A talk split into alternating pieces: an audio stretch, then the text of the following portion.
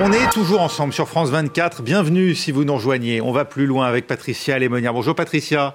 Et Gauthier Ribinski. Bonjour Gauthier. Bonjour Raphaël. Au sommaire, Washington fourbit ses armes et sa réponse à l'attaque de drone qui a coûté la vie à trois de ses soldats dimanche en Jordanie. Des représailles multiples sur la Maison Blanche qui dit voir la main de l'Iran sans aucun doute derrière cette attaque? Aucune organisation ne peut remplacer l'UNRWA pour venir en aide aux milliers de réfugiés palestiniens. Alerte de l'ONU alors qu'une douzaine d'employés de l'agence onusienne sont accusés d'avoir participé aux attentats du 7 octobre en Israël. Il est 20h30 à Paris, c'est tout de suite, on va plus loin.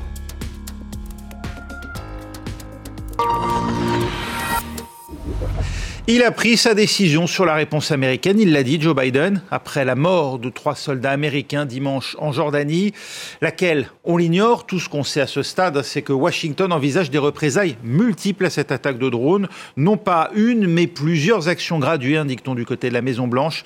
En tout cas, pour le premier intéressé, ça ne fait guère de doute. L'Iran est bien derrière ces attaques, assure Joe Biden, interrogé par des journalistes, c'était à son départ pour une levée de fonds en Floride. Écoutez. Monsieur le Président, tenez-vous l'Iran pour responsable de la mort de ces trois Américains? Je les tiens pour responsables dans le sens où ce sont eux qui ont fourni les armes aux personnes qui ont fait ça. Comment y répondrez-vous? Eh bien, nous aurons cette discussion. Craignez-vous une guerre régionale au Moyen-Orient? Êtes-vous inquiet? Je ne pense pas que nous ayons besoin d'une guerre plus large au Moyen-Orient. Ce n'est pas ce que je recherche. Voilà, et puis à Washington, toujours, on retrouve en direct hein, pour France 24 Mathieu Mabin. Mathieu, euh, Joe Biden a, a déjà promis une riposte conséquente, elle se fait attendre. Alors, quelle riposte? Alors d'abord, il faut rappeler pour ceux de nos téléspectateurs qui prendraient le train de cette actualité en marche que euh, ce n'est pas la première fois que des intérêts essentiellement militaires et diplomatiques sont ciblés euh, dans la région, des intérêts américains, que ce soit en mer Rouge, en Irak euh, ou encore en Syrie, concrètement partout où l'Iran possède des proxys. Ce ne sera donc pas la première fois que l'armée américaine ripostera. On sait désormais par exemple que l'organigramme de la milice yéménite Houthi a été durement frappé au cours des dernières semaines et puis souvenez-vous, quand même que déjà, sous la mandature de Donald Trump, le général Soleimani avait fait l'objet d'une frappe ciblée en Irak. Mais cette fois, il y a un facteur aggravant, c'est bien entendu la mort de ces trois soldats américains. Ce ne sont d'ailleurs pas n'importe quels soldats, puisqu'il s'agit de réservistes, parmi lesquels on compte notamment une femme. C'est important puisque cela a eu un impact encore plus fort dans l'opinion américaine. Et donc, concrètement, Joe Biden n'en fait pas du tout un secret, on vient de l'entendre, c'est clair, il va y avoir des ripostes. Alors bien sûr, il n'est pas question pour le Pentagone de révéler les cibles qui seront frappées, mais concrètement, le président et Jake Sullivan, son conseiller à la sécurité nationale, euh, n'ont que l'embarras du choix dans le fond. Les systèmes d'armes qui ont servi à tuer les soldats américains sont iraniens. Joe Biden l'a rappelé, on vient de l'entendre. Euh, C'est en tout cas ce que dit euh, le président et l'affirme. Cela suffit pour la Maison Blanche à justifier que cette fois ce soit directement le territoire iranien qui fasse l'objet d'une expédition punitive. Alors attention, on ne s'attend pas à des frappes aériennes sur Téhéran, mais il existe en Iran une multitude d'infrastructures, d'intérêts militaires ou économiques qui, une fois détruits, peuvent profondément pénaliser l'Iran. Ensuite, dans son propre camp, le président américain est encouragé à procéder à une nouvelle série de sanctions économiques, des sanctions contre l'État iranien, mais également des sanctions ciblées contre quelques figures du régime, par exemple, ou même des alliés de Téhéran dans la région. Et enfin, puisque Joe Biden n'a pas fermement désigné Téhéran comme le de l'attaque, on s'attend euh, également à une recrudescence, évidemment, des frappes aériennes sur les milices pro-Iran en Syrie et au Yémen. Dans le même temps, il l'a aussi rappelé, euh, Mathieu, euh, il ne veut pas une guerre plus étendue au Moyen-Orient. Non, effectivement, et on sent vraiment ici que le mot d'ordre est clair. Le département d'État et le Pentagone doivent garder la mesure de la riposte pour ne pas contraindre Téhéran à l'escalade.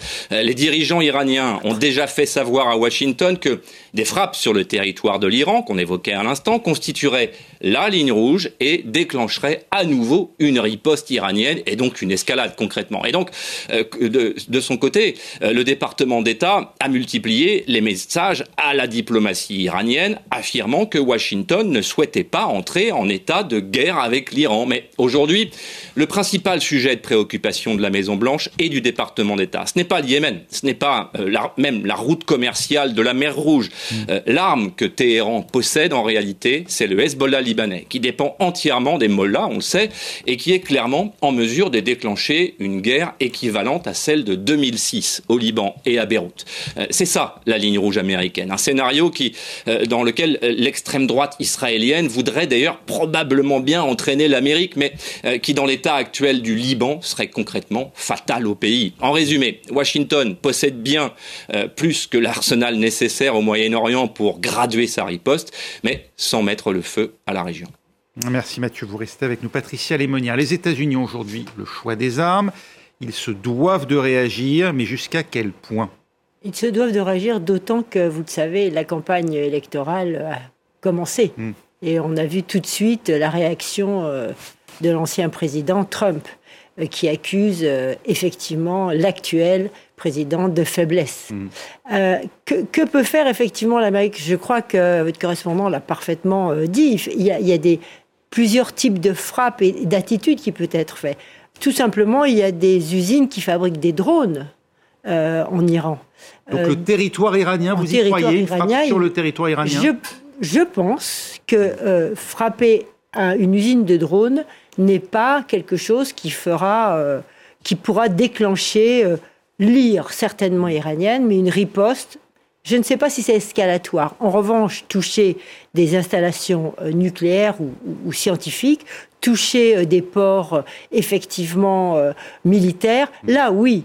Mais toucher une usine civile qui fabrique des drones à usage aussi civil, et pour l'Amérique, pour le peuple américain, c'est quand même répondre. Et puis, il y aura aussi certainement des frappes, mais il faut, on ne peut pas connaître la temporalité, des frappes sur toutes les bases, effectivement, euh, de ce qu'on appelle l'arc de la résistance islamique. Alors, vous savez, cet axe de la résistance, il est composé effectivement de très nombreuses euh, milices euh, chiites irakiennes, il est, qui ont des positions et, des bases militaires en Syrie et en Irak. Il est composé du Hezbollah et il est composé euh, des, des, outils euh, au Yémen.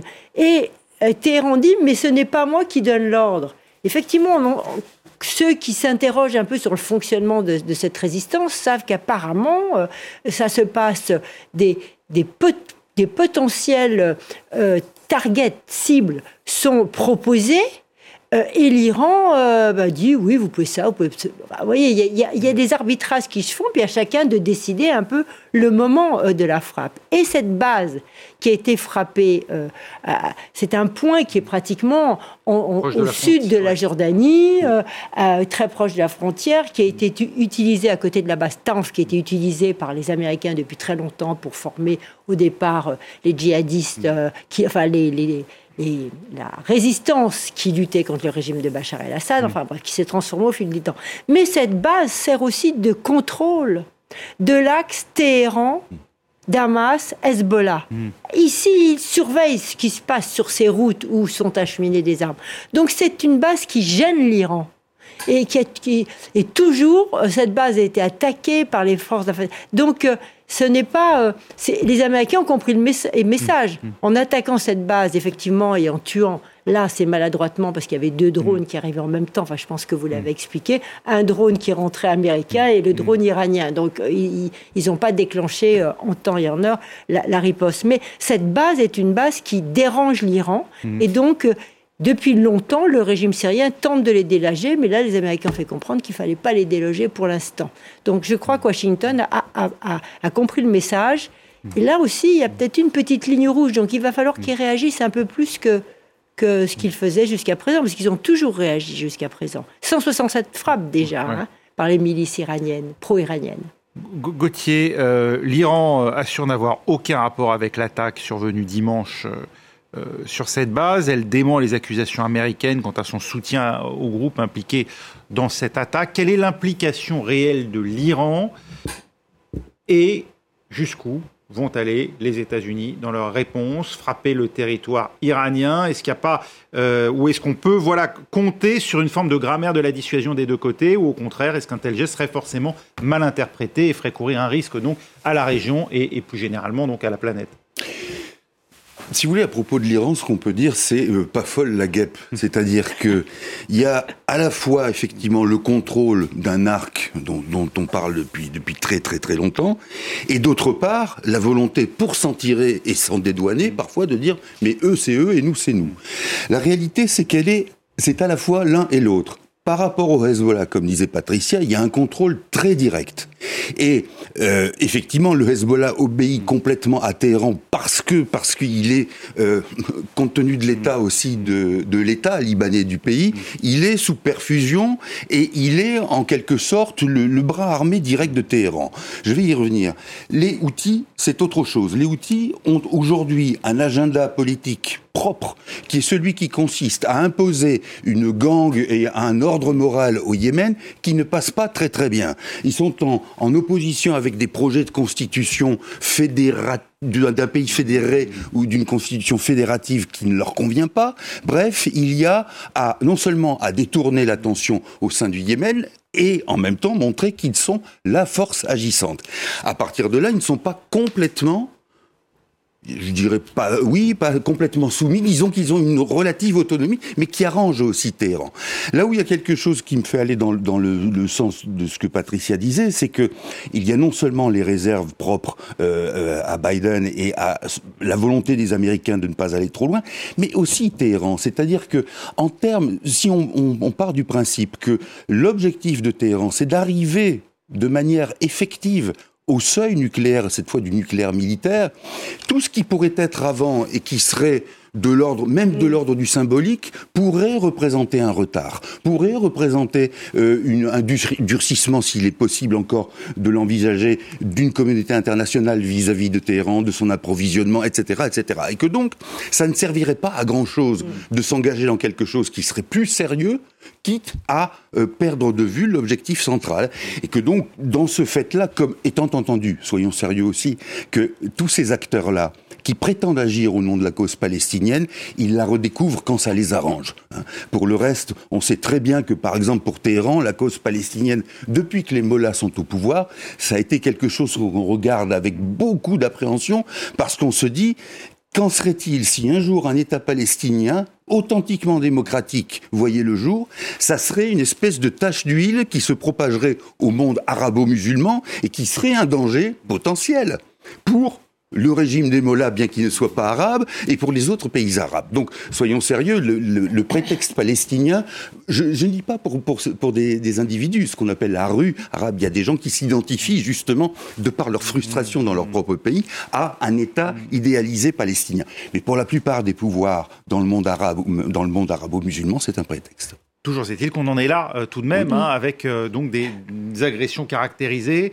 Euh, quel rôle peuvent jouer éventuellement les puissances tierces dans cette affaire? Il se dit que la Chine, euh, en tout cas les États-Unis, comptaient éventuellement sur la Chine pour modérer les ardeurs de l'Iran. Pour l'instant, elle n'a pas prise ouais. sur Téhéran. Oui, la, la, la, Chine, pour l'instant, reste dans ce rôle d'observateur mmh. qui bah, l'arrange un peu quand mmh. même, parce que euh, l'Amérique est occupée loin du détroit de Taïwan, donc mmh. euh, ça arrange ses affaires.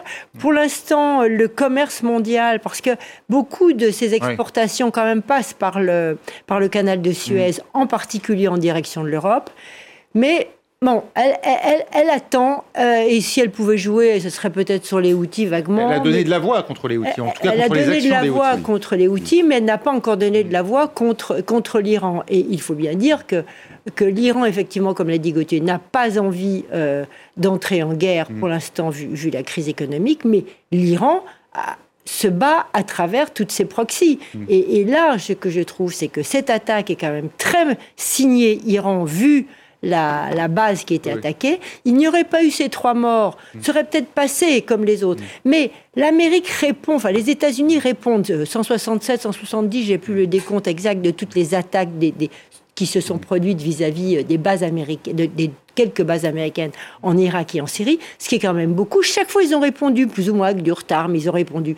Mais pour l'Iran, c'est un joke, comme on dit, c'est une plaisanterie. Euh, c'est pas sérieux comme réponse. L'Iran continue sa marche en avant dans le nucléaire et elle assiste à ce qui se passe à Gaza en disant que ça fait bien ses affaires. J'ajoute juste d'une phrase que la manière dont on a passé un peu vite par pertes et profits le mouvement iranien, et notamment celui engagé par les femmes, et par une quantité de, de, de, de, de pans de la société iranienne euh, a eu un, retentissement presque qui donne des ailes à Téhéran, non pas pour aller jusqu'à la guerre, mais pour dire regardez bien, encore une fois, hein, c'est ce que Poutine se dit aussi parfois. Ça a renforcé la, oui. la détermination du pouvoir iranien. Oui. L'Occident ne fait rien. oui, euh, il, il, parle, mais après, euh, c'est tout. Mathieu, comment cet épisode hein, peut-il être exploité dans la campagne pour l'élection présidentielle qui se déroule actuellement aux États-Unis? Alors évidemment, la situation est déjà très complexe au Moyen-Orient, mais clairement, elle n'est pas simplifiée par le fait que l'Amérique, effectivement, rentre progressivement dans le dur de la campagne présidentielle de 2024. On l'a dit euh, un peu plus tôt, euh, euh, Joe Biden ne peut pas apparaître faible aujourd'hui, surtout pas après la perte de trois soldats américains, évidemment. quand les deux partis auront techniquement désigné leur candidat, c'est-à-dire l'été prochain, l'un des grands sujets de la campagne portera sur la sortie américaine d'Afghanistan. Une sortie, on s'en souvient, qui est clairement mm. une épine euh, dans le bilan de Joe Biden, puisque tout le monde se souvient du chaos et de la mort de 13 militaires américains, cette fois sur l'aéroport de Kaboul. Or, euh, dans la stratégie de Donald Trump figure le fait qu'il aura été le président américain qui n'a pas déclenché de guerre et qui n'a mm. donc pas sacrifié de vie de soldats américains. Euh, les 13 de Kaboul seront donc évidemment reprochés à Joe Biden, comme Hillary Clinton en son temps avait payé euh, la mort d'un ambassadeur américain à Benghazi. Vous vous en souvenez, évidemment, c'était en 2012. Et donc, pour répondre directement à votre question, oui, la gestion globale de la crise au Moyen-Orient est d'ores et déjà un enjeu de campagne et conditionne donc les réactions de la Maison-Blanche. Et tout cela sans même évoquer la fracture que la cause palestinienne provoque au sein même de la société américaine et au sein même du Parti démocrate. Oui, oui, c'est, euh, ça semble inextricable, euh, Patricia Lemonia dit comme ça, parce que c'est vrai que Joe Biden, il doit à la fois euh, réagir pour montrer effectivement que l'Amérique ne se laisse pas attaquer directement par l'Iran ou par ce qu'on appelle ses proxys, mais en même temps, il y a toute une frange, toute une partie de l'électorat démocrate qui est très hostile aujourd'hui à la présence même des États-Unis dans la région en soutien d'Israël. il, est, il est écartelé en quelque sorte. Mais là, sur, hmm. sur cette frappe, il ne va pas pouvoir ne, faire ou, répondre comme les précédentes parce que, euh, pour reprendre l'exemple euh, précédent, Donald Trump, quand il y a eu des problèmes, a répondu a agi. Euh, souvenez-vous de l'énorme frappe qui s'était passée en Syrie. On disait on ne peut pas, on ne peut pas toucher les Syriens. Si on va bombarder la Syrie, ça sera dramatique. Or, les États-Unis sont allés bombarder la Syrie et il ne s'est mm. rien passé.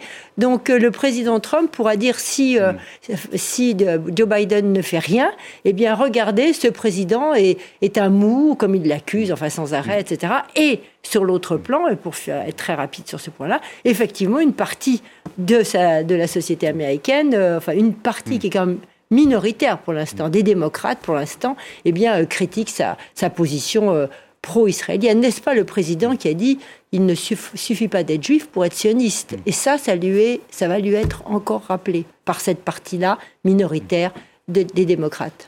Il y avait eu, on s'en souvient sous Donald Trump, Qassem Soleimani, le général des gardiens de la Révolution, qui avait été euh, tué en Irak. C'était mmh. toute l'habileté à l'époque hein, des États-Unis d'avoir su mmh tuer, euh, euh, frapper directement un élément clé du pouvoir iranien hors du territoire iranien. Est-ce que Joe Biden, est-ce que l'Amérique aujourd'hui a la possibilité de rééditer finalement ce qui apparaissait à l'époque comme un coup de force de Serbinsky il n'y aura pas beaucoup de C'est toute la difficulté hein, à laquelle est confronté Joe Biden. Oui, oui, oui, c'est toute la difficulté avec. Peut-être le sud-Liban.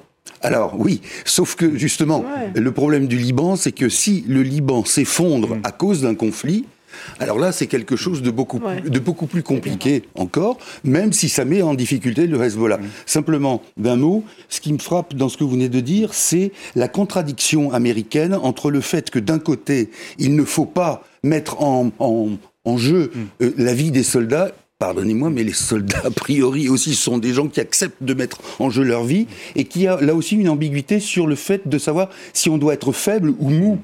Parce que, en l'occurrence, il s'agit de savoir dans quel objectif. Ça n'est pas qu'une posture esthétique, c'est un objectif. Et là aussi, euh, il faut pouvoir accepter que s'il y a des objectifs euh, raisonnables et, et pertinents, il y a des morts, oui.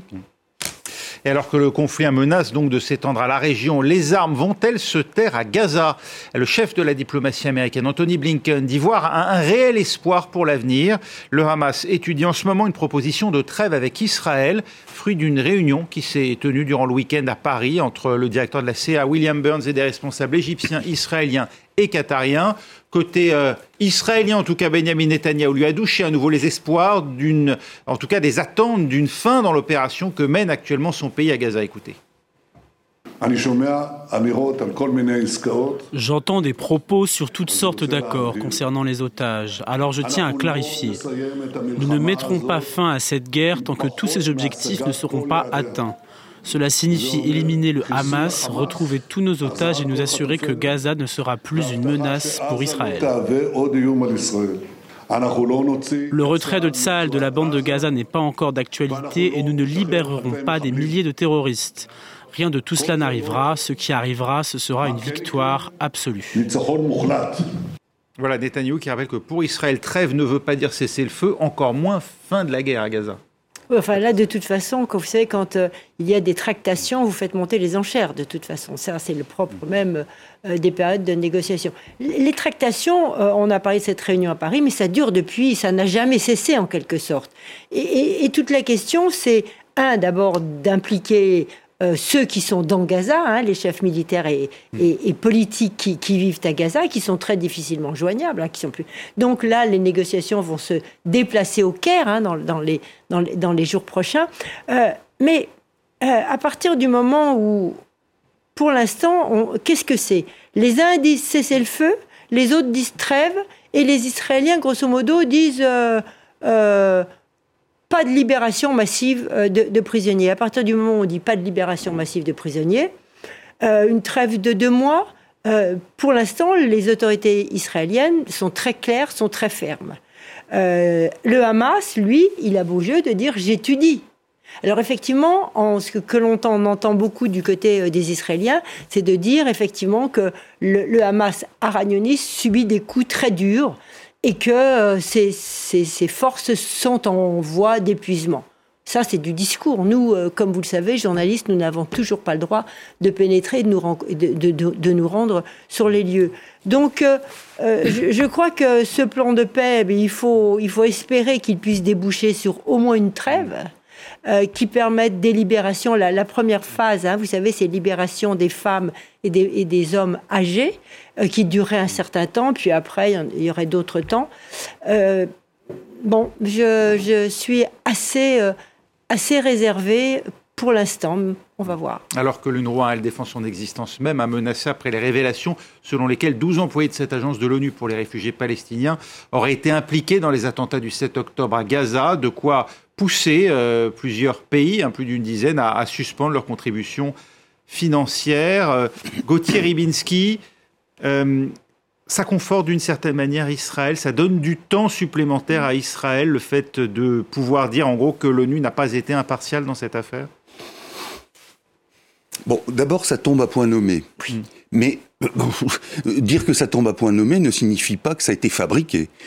Ce qui, ce qui remonte dans, dans l'histoire non seulement d'une roi, mais d'une certaine présence de l'ONU, et on l'a vu à travers certaines déclarations aussi de Guterres, d'Antonio Guterres, qui disait, qui était euh, très, disons, euh, peu d'Isère, on va dire, sur, le 7 octobre et ce qu'avaient subi les Israéliens. Bon.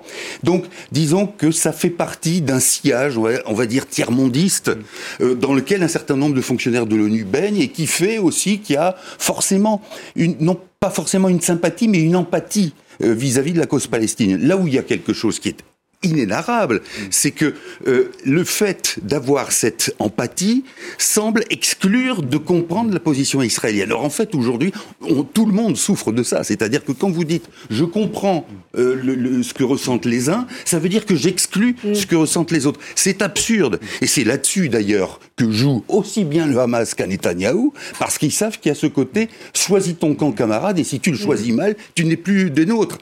Et dans, dans cette affaire, euh, le la question euh, du financement de l'UNRWA, avec le retrait de ces pays euh, qui, cessent de financer, c'est d'une absurdité terrible, parce que ça ne veut pas dire que ça découle d'une vision. La question de savoir où l'aide atterrit, dans quelle poche elle atterrit, elle est vieille presque comme le conflit, puisque l'UNRWA remonte à, 1949.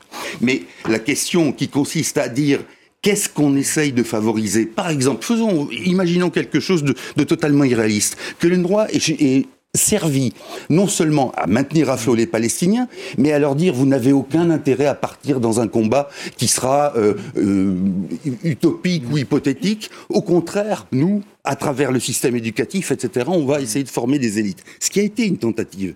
Mais si vous abandonnez ça, vous dites on abandonne tout comme on l'a fait euh, pendant ces dix dernières années et à partir de là vous pouvez vous, aurez peut-être pas ce Hamassi mais un autre le djihad islamique n'importe quoi. Donc il y a là une irresponsabilité de la classe politique et une duperie de la même manière que j'en terminerai là de la même manière que vous avez une duperie dont le, le, le citoyen israélien ne peut pas ne pas se rendre compte. C'est le fait que quand on parle du Hamas on dit c'est l'ennemi juré. Sauf que jusqu'à présent Netanyahou a parié sur le Hamas pour pour maintenir une sorte de paix sociale à Gaza, et que dans le même temps, le, Gaza, euh, le Hamas qui parle des Israéliens comme de l'antéchrist, eh bien, se servent de, euh, de, du pays pour dire, grâce à eux, on va pouvoir peut-être convaincre ou conquérir l'ensemble de l'autorité palestinienne. Et tout ça, ben, ça va sortir, ça ne peut sortir, ça ne peut se terminer que s'il y a une réaction, s'il y a quelque chose de la part euh, du, du, du, des citoyens israéliens.